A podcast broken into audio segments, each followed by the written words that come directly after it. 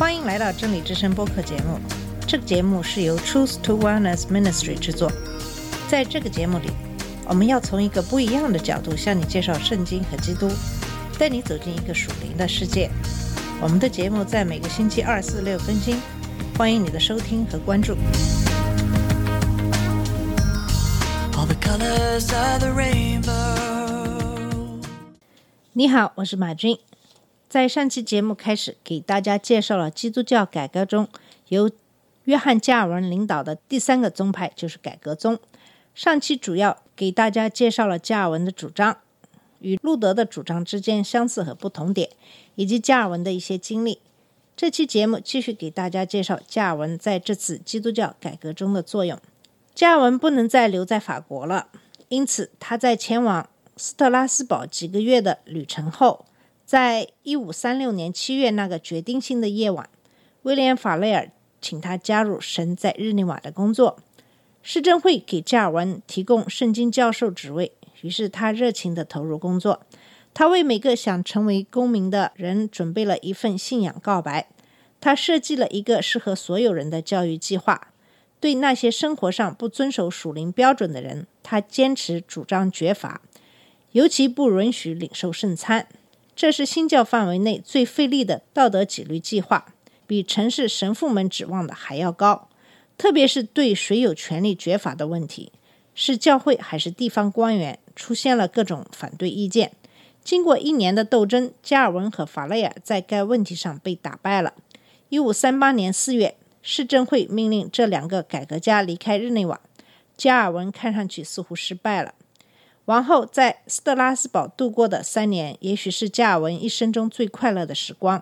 他在一家法国难民教会里做牧师，他可以自由地实行他的惩戒性措施。他是一位成功的神学教师，他受到全城人的尊重。他还作为代表参加了在德国举行的一次重要的宗教会议。在这几年中，他娶了一个已有两个孩子的寡妇为妻。他后来一直为他得力的伴侣。他于一五四九年三月去世。与此同时，加尔文在日内瓦的朋友在市政府重新掌权，催促他回去继续改教工作。一五四一年九月，实际上用他自己的话说，他是极其勉强的再次肩负起日内瓦的重担。教会章程被市府接纳，这将加尔文领导的理念投入实践。在加尔文教会中，管理教会的有四个职位：牧师、教师、长老和执事。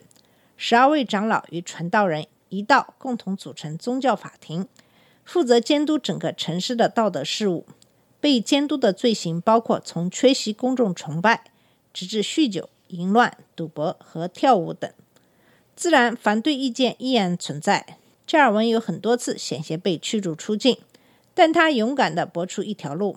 不仅如此，因为信仰被放流的人不断地加入他的追随者的行列。这些人主要来自法国，他们被加尔文吸引到日内瓦。一五五三年，加尔文的影响力处于低谷时期。才华横溢而古怪的西班牙医生迈克尔·瑟维特来到日内瓦避难。瑟维特因为否认三位一体教义被判为异端，正逃避天主教的迫害。他到达日内瓦时，正值加尔文的敌人挑战他的权威。尽管加尔文想用一种比火刑较仁慈的办法来处死异端，但他还是赞成处死这个不安分的思想家。瑟维特被烧死在火刑柱上。以后，历代许多人记忆中的加尔文，主要是烧死瑟维特的人。两年之后，加尔文在日内瓦的地位巩固，他一直对这座城市的宗教和道德问题产生着巨大的影响，直到他去世。然而，对于加尔文来说，日内瓦本身并不是一个终点。他把这座城市看成是受迫害的新教徒的避难所，一个纪律严明的基督徒团契的榜样，一个传道人训练的中心。热情的学生从欧洲各地来到日内瓦，要看看被约翰·诺克斯称为自使徒时代以来世界上最完美的基督教学校。他们从加尔文那里得到第一手神学知识，并且顺服地按照这座城市严格的生活方式生活。学生们所吸取的加尔文主义来源于加尔文的核心信条，即神具有绝对主权。神肯定了自己的全能，他写道，并声称我们要承认这种属性。神是万有的统治者，从最遥远的永恒起，他用自己的智慧宣告他要做什么，他以自己的力量做成他所宣告的一切。这不仅仅是一个一般性的指导。圣经教导神特别带领个人生命。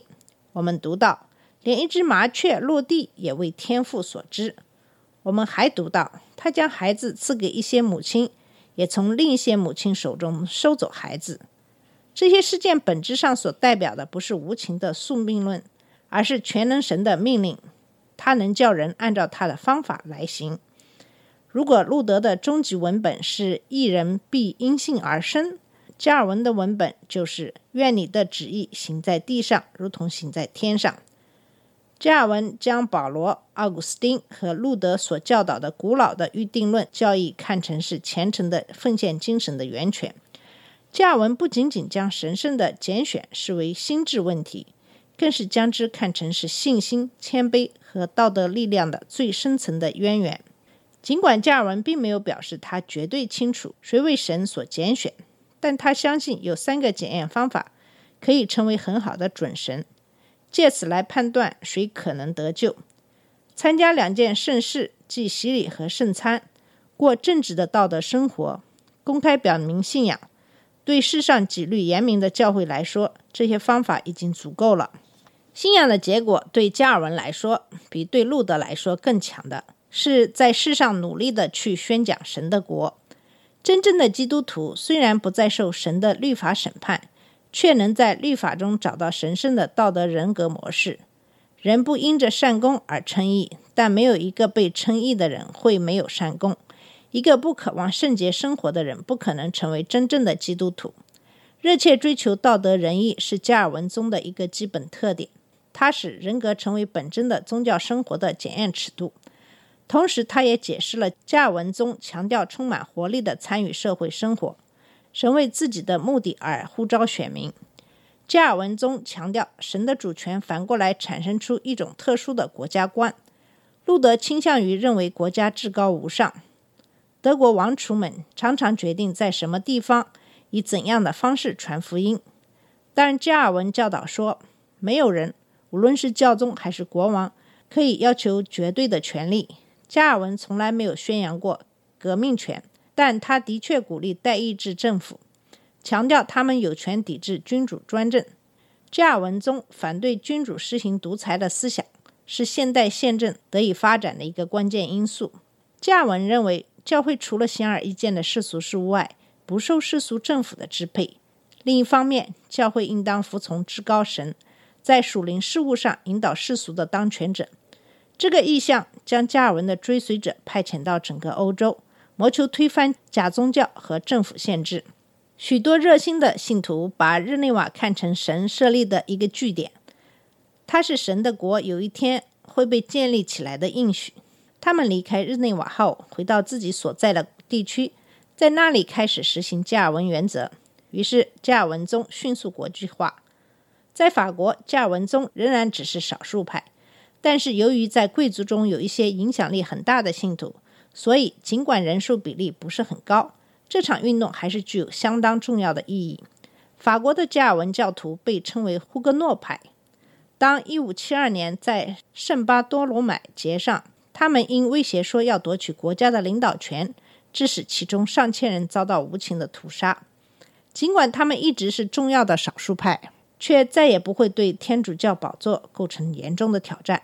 在荷兰，加尔文宗成为反对西班牙天主教压迫统治的连接点。加尔文宗的传道人就是在那些最早领导这些反抗团体的人当中。今天我们称他们为自由斗士，或者可能会称他们为游击队。在荷兰北部省份，全国性团体的解放领袖是沉默的威廉。他于1573年加入改革宗教会，在往后的十年内。他致力于建立荷兰共和国。今天，荷兰的国歌《王子之歌》就是为威廉的追随者而写的。在苏格兰，加尔文创造出16世纪欧洲独一无二的东西：兴奋一种宗教的土地由兴奋另外一种宗教的君主统治。这位君主就是苏格兰女王玛丽。一个在外国居住的十八岁的少女。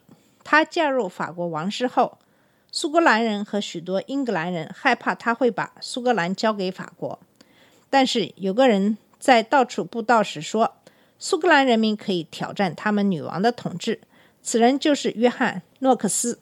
诺克斯是一个永不停歇的活动家。他早期曾试图以加尔文主义方向来指明英格兰的未来。然而，1553年，这个地区在亨利八世的女儿玛丽一世的统治下回归天主教信仰后，他和许多其他人一样，不得不连夜逃离英格兰。这位女王对新教领袖的迫害，为他赢得了“血腥玛丽”的称号。诺克斯逃到欧洲大陆，在这里，他发展出如下理论。即新教徒有权利反抗那些试图阻止他们崇拜和传教的罗马天主教统治者，必要时还可采用武力。这比加尔文的主张走得要远，但苏格兰的许多贵族却被这个想法所吸引。一五五九年，苏格兰爆发内战，诺克斯匆忙返回家乡。至一五六零年夏天，加尔文宗教徒控制了爱丁堡，国会为了这个地区接受了。诺克斯起草的宗教条款，这样就废除了罗马天主教。第二年，十九岁的寡妇苏格兰女王玛丽决定回到自己的王国。她发现她的国家已经被新教异端所包围。在以后的几年中，诺克斯这位热情的加尔文宗传道人和玛丽这位苏格兰年轻的女王成为宗教改革冲突的象征。新教徒对抗天主教徒。不仅如此。这也是加尔文宗民主主张对抗君主政体、任命主教的权利。苏格兰事件按着诺克斯引导的方向发展。即使玛丽的后裔想要使时光倒流，苏格兰仍然是世界上最虔诚的加尔文主义地区。就这样，在一五六四年加尔文去世时，他所留下的不只是一个改革中的日内瓦，在整个欧洲，并且不久的遥远的美洲。都有他的追随者渴望继续这场游戏，就是他在那个决定性的夜晚，在法雷尔所在的那个骚动不安的日内瓦加入的那场游戏。好了，我们今天的节目就到这里。今天给大家介绍的是约翰·加尔文。谢谢你的收听，我们下次节目再见。这里是真理之声播客节目。真理之声是 Truth to Wellness Ministry 旗下的一个节目，由 Truth to Wellness Ministry 制作和播出。如果你有什么想跟我们分享，请给我们发电子邮件，我们的邮箱地址是 truth to wellness at gmail.com。你也可以直接去我们的网站 www dot truth to wellness dot com 浏览更多的信息。下次节目再见。